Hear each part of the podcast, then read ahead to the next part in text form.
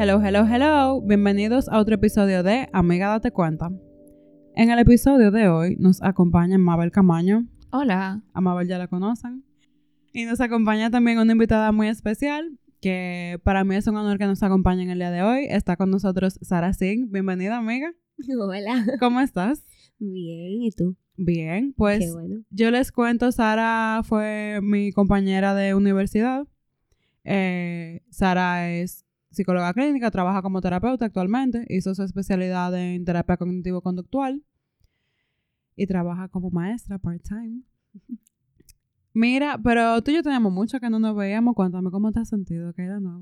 Me he sentido muy bien y muy feliz de estar aquí contigo, de verte otra vez después de tanto tiempo. Wow, qué emoción. Ustedes no lo ven, pero Sara aquí está toda sonrojada, sí. y creo que cuando digo Sara, es como la dos Sara. Sí, es que, es que es muy interesante porque, por ejemplo, nosotras no éramos de que muy cercanas y para mí como que fue una sorpresa, pero una sorpresa muy grata, porque uno cambia mucho después de que se gradúa. Así es. Yo siento que soy un adulto, oficialmente, y, y como que eso conlleva mucho cambio. Y de repente como que también reconectar con colegas, como que siempre es bueno. Claro que sí. Tú sabes, hablando de, de emociones, el otro día yo estaba escuchando a alguien hacer comentario de que las emociones no tenían como razón de ser porque no tienen como una función lógica. Como que están ahí para joder y ya. ¿Qué tú opinas de eso? Bueno, yo opino que realmente sí, sí tienen una función y son necesarias las emociones y que realmente si no existieran, pues entonces habrían ciertos inconvenientes. Mm. Yo siento que eso lo podemos seguir detallando, pero primero que nada, y yo creo que lo más importante, ¿cómo tú definirías las emociones?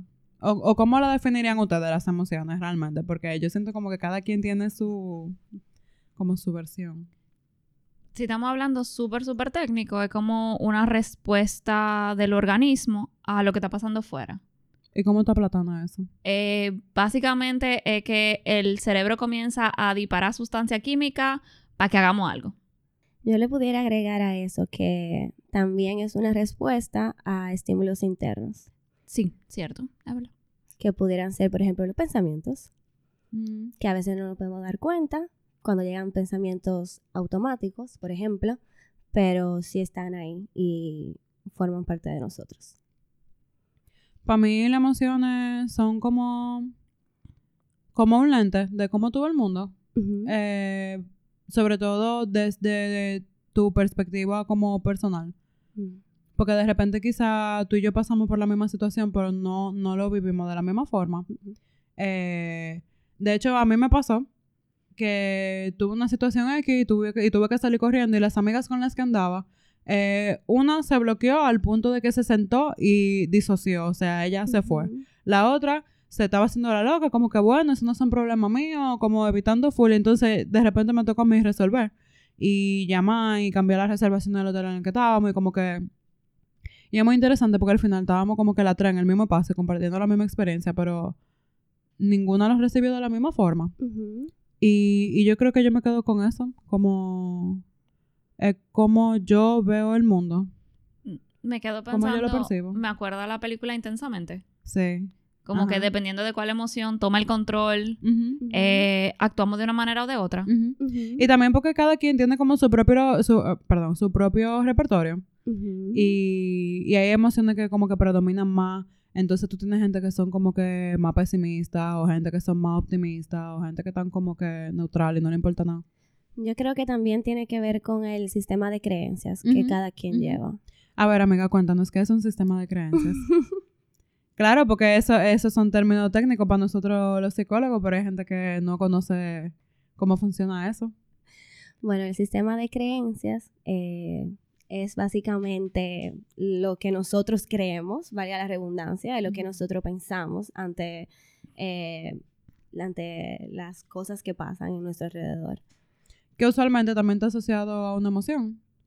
Que era como, como pasa también en, en la misma película, en Intensamente, como que pienso en, en la isla de la diversión, en la isla de la familia, como que son, vamos a decir, sistemas de creencia cada uno asociado a una emoción directamente. Eh, porque de repente la diversión es alegría, la familia es amor, seguridad.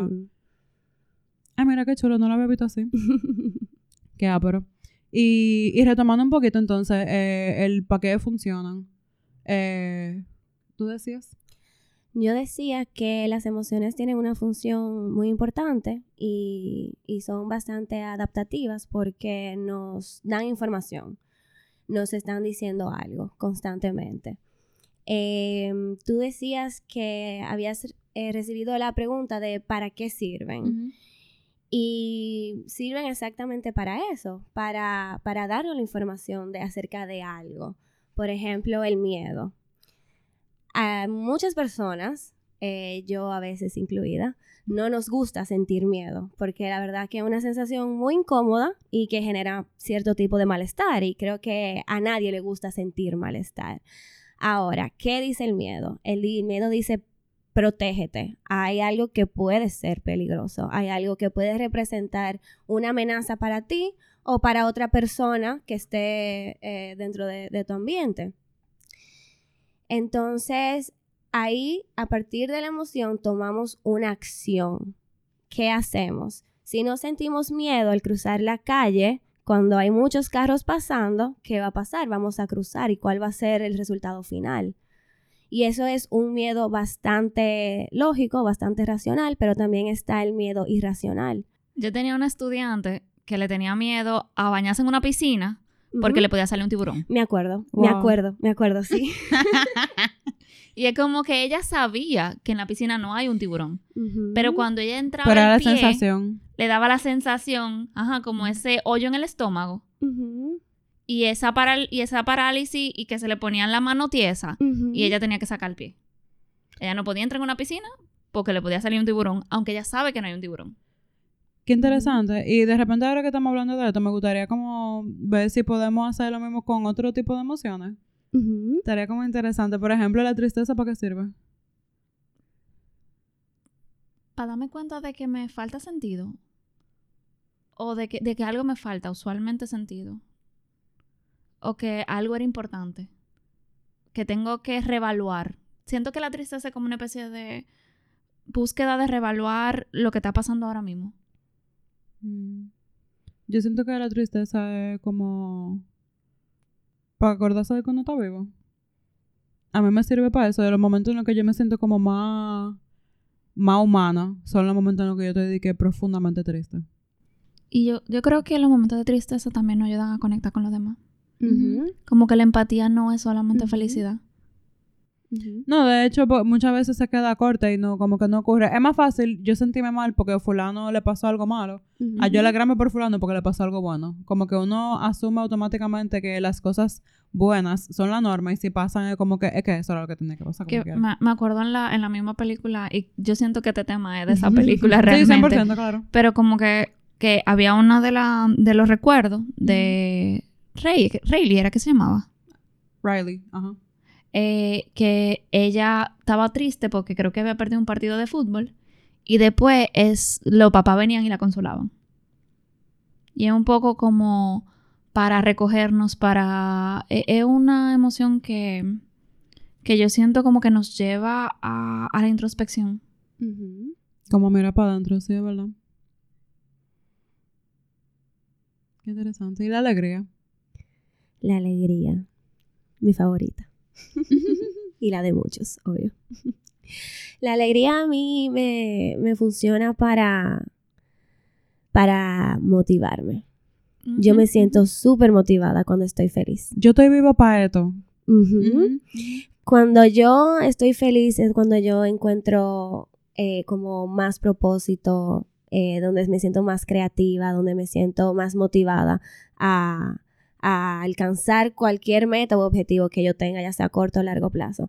Y eso me, me sirve muchísimo. Y, y- y yo, yo entiendo que la felicidad no, no se encuentra en, en cosas externas, sino, bueno, sí se puede encontrar, pero cuando tú la encuentras dentro de ti, perdura más tiempo. Sí, de repente como que yo sí tengo control de eso. Y de, de mantenerme ahí. A mí me gusta la alegría porque yo siento que yo soy como la mejor versión de mí misma. Ujú. en todo el sentido de la palabra. Puedo conectar mucho más fácil con, con la cosa que yo creo que yo tengo que son chulas y la cosa que a mí más me gustan de mí. Y es como si, si el mundo se viera de otro color, como que los colores se vieran más intensos y, y salen maripositas volando, como que a mí me gusta eso. Para mí la alegría es como para acordarme de eso, de que estoy viva para esto. ¿Y qué tal la culpa? Para darse golpe y como dice mi terapeuta, para joderse. Ahora, culpa o culpabilidad, esa es la pregunta. No, es que la, la culpa cuando es sana es cuando uno la usa para reparar de una vez y la puede y como que ok me sentí culpable a contrario es que yo hice algo que hizo o sea hice algo que le puede haber hecho daño a otra gente o que ok entonces la culpa sí sirve es para reparar el problema es Pero eso es más como responsabilidad, ¿no? el lo que pasa es que sí, pero, pero la culpa lo que hace que activa la responsabilidad. El problema es cuando nos sentimos culpables y no la manejamos. Cuando la culpa no se maneja, entonces, ¿qué pasa? Cuando la culpa te maneja a ti. Sí, es, se pudre. Eh, digamos que la culpa es como un vegetal o una fruta, pero con un tiempo corto de, de vida. Entonces, de repente, cuando nos la comemos de una vez, es muy nutritiva y no hace bien, porque nos ayuda a reparar. Pero si yo la dejo que se pudra, imagínate comerte una fruta por- podría. Ujú. Ahí. Problema. Enfermedad. a mí me gusta también, por ejemplo, la ira, que yo siento que como que la gente no le da el lugar que debería de tener. Ujú. La ira no necesariamente es mala. Para mí la ira es como que aquí hay algo malo y yo lo quiero mover. Esto me molesta, yo lo quiero mover. Eh, y también la, la ira ayuda para reclamar mis derechos y los de los demás. Cuando alguien como que se... Justicia. Ajá, y cuando alguien como que se pasa mi límite, es como, espérate, no. It- it's self-affirming, como afirmación personal. Me Como- gusta. Ayuda a plomar. Aplomar, sí. Palabra clave. Sí, pero muchas veces cuando la ira es utilizada de forma negativa, aunque no me gusta utilizar la palabra negativa. Vamos a decir de forma malsana. Yo creo que es importante hacer la distinción entre ira y violencia. Sí. Porque la violencia es cuando la ira se vuelve una rabieta. ujú, Pero la ira en sí, porque ira es, eh, disculpe señor, yo estaba aquí primero y este es mi lugar en la fila. No se puede pasar por delante de mí. Uno puede tener, uno puede usar la ira de manera muy... eh, Yo lo diría que es en un tono más firme, pero sí. lo que pasa es que a mí me Es sale... personal. Pero de repente, eh, la violencia ella, cuando la persona no pudo manejar la ira Ok. y se vuelve una rabieta. Una rabieta de gente grande. ujú. Exacto, exacto. Más o menos iba con, con lo que yo quería decir en ese sentido de cuando no se utiliza de la forma adecuada. de cuando la ira no es utilizada de forma adecuada, que también pasa con los, las otras emociones, incluso con la felicidad. Cuando la felicidad no es utilizada de forma adecuada, también surgen eh, inconvenientes o conflictos. Tú sabes que eso está muy interesante porque de repente como que cambia la perspectiva y, y da espacio a la flexibilidad porque yo sé que, y, a- mí- y yo lo digo porque a mí me pasó, yo sé que hay mucha gente que va a estar escuchando esto y va a estar como que, eh, wow, ¿cómo así? Y, y, y yo me quedo con eso de, de cómo tú lo uses o qué tú hagas con eso. Eh, porque al final, era como decíamos, no es, no es que hay emociones positivas y negativas. Hay agradables y desagradables, porque vamos a ser sinceros, ¿verdad? Amor no quita conocimiento, pero...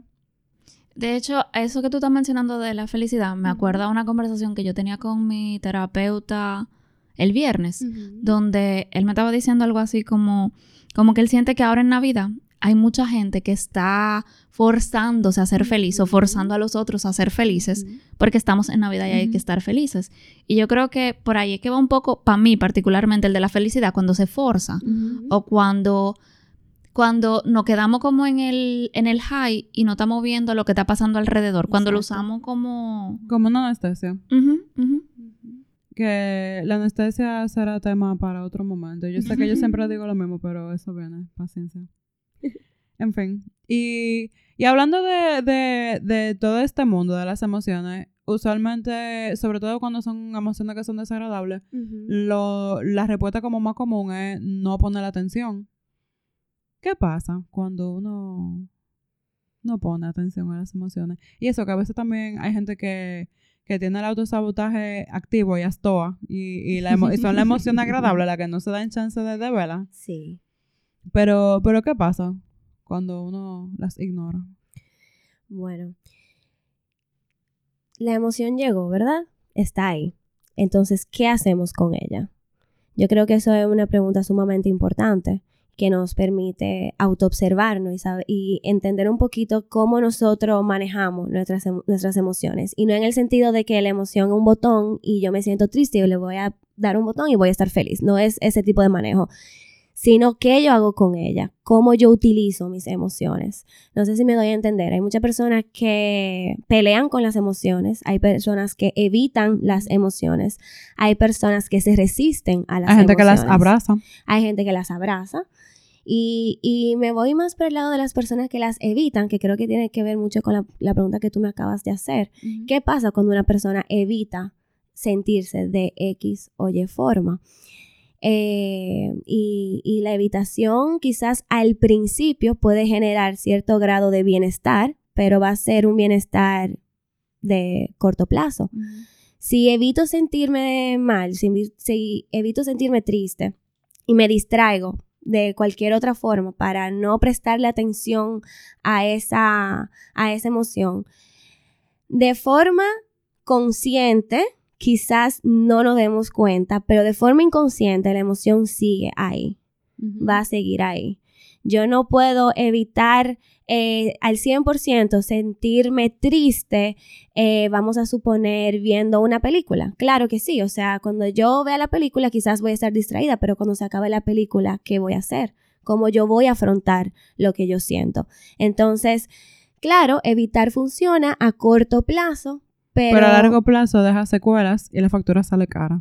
y se queda ahí. Y algo que se habla mucho dentro de si estoy usando un mecanismo de defensa o lo estoy afrontando, estoy usando un mecanismo de, de- una estrategia de afrontamiento.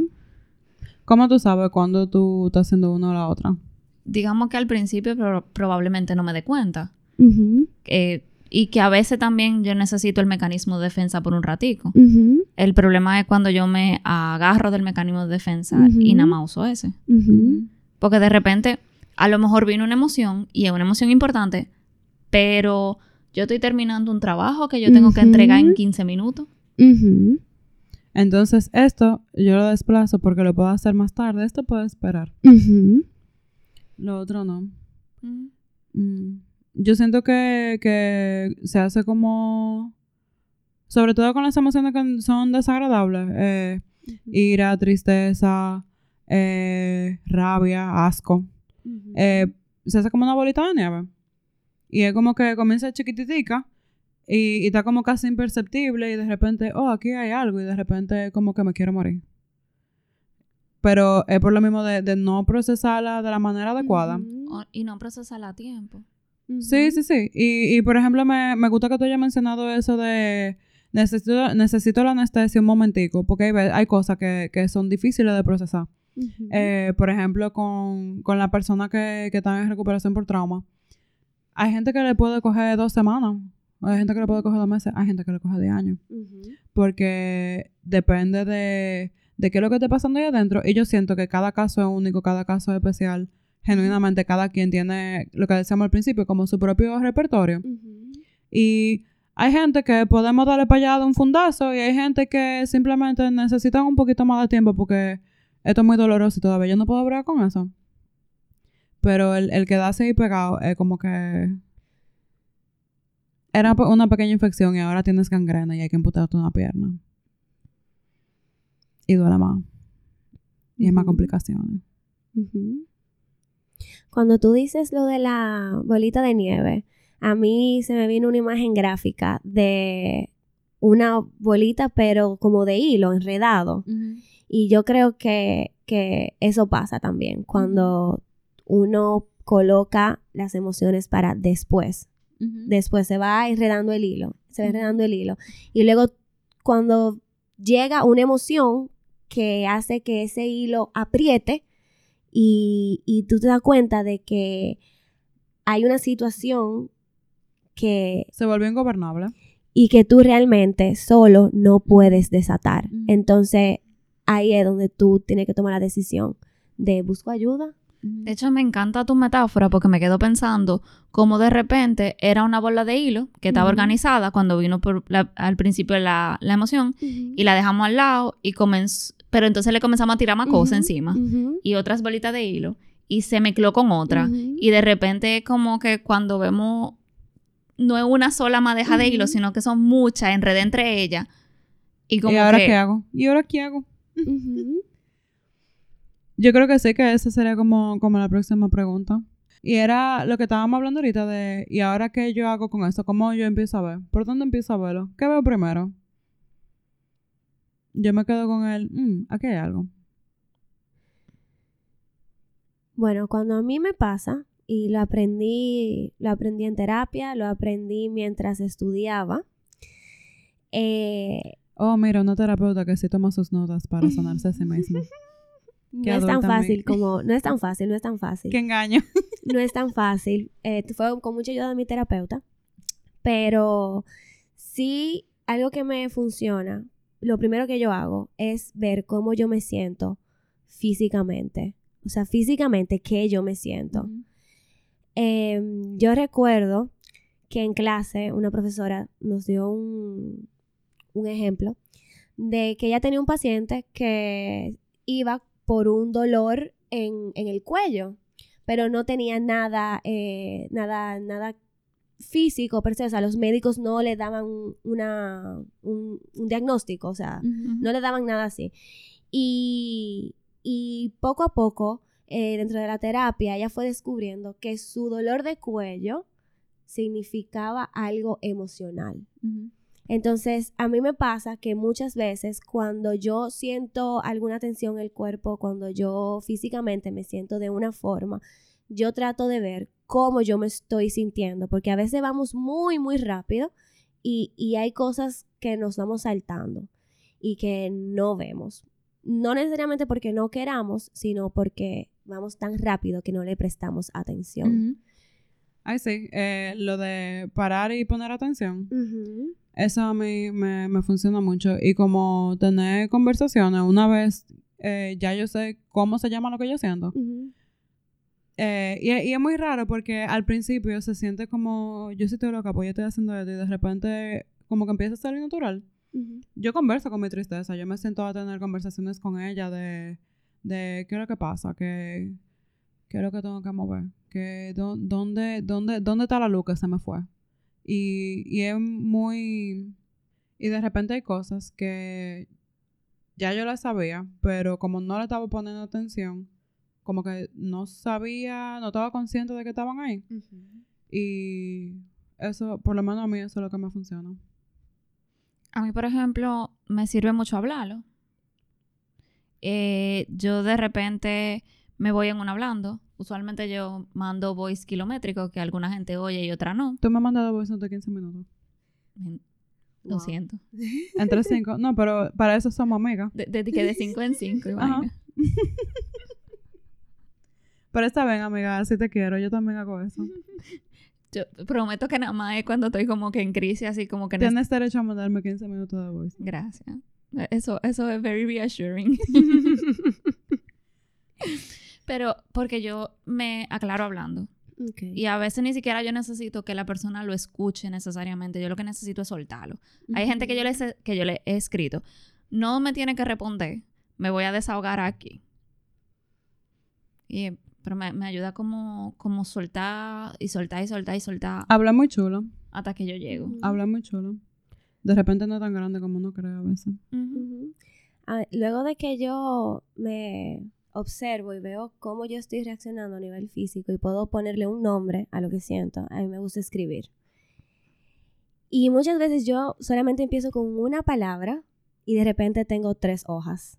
Y luego yo lo leo. Y cuando yo lo leo, yo digo, wow, ni siquiera me di cuenta de todo lo que yo estaba escribiendo. Y me pasó algo súper corto.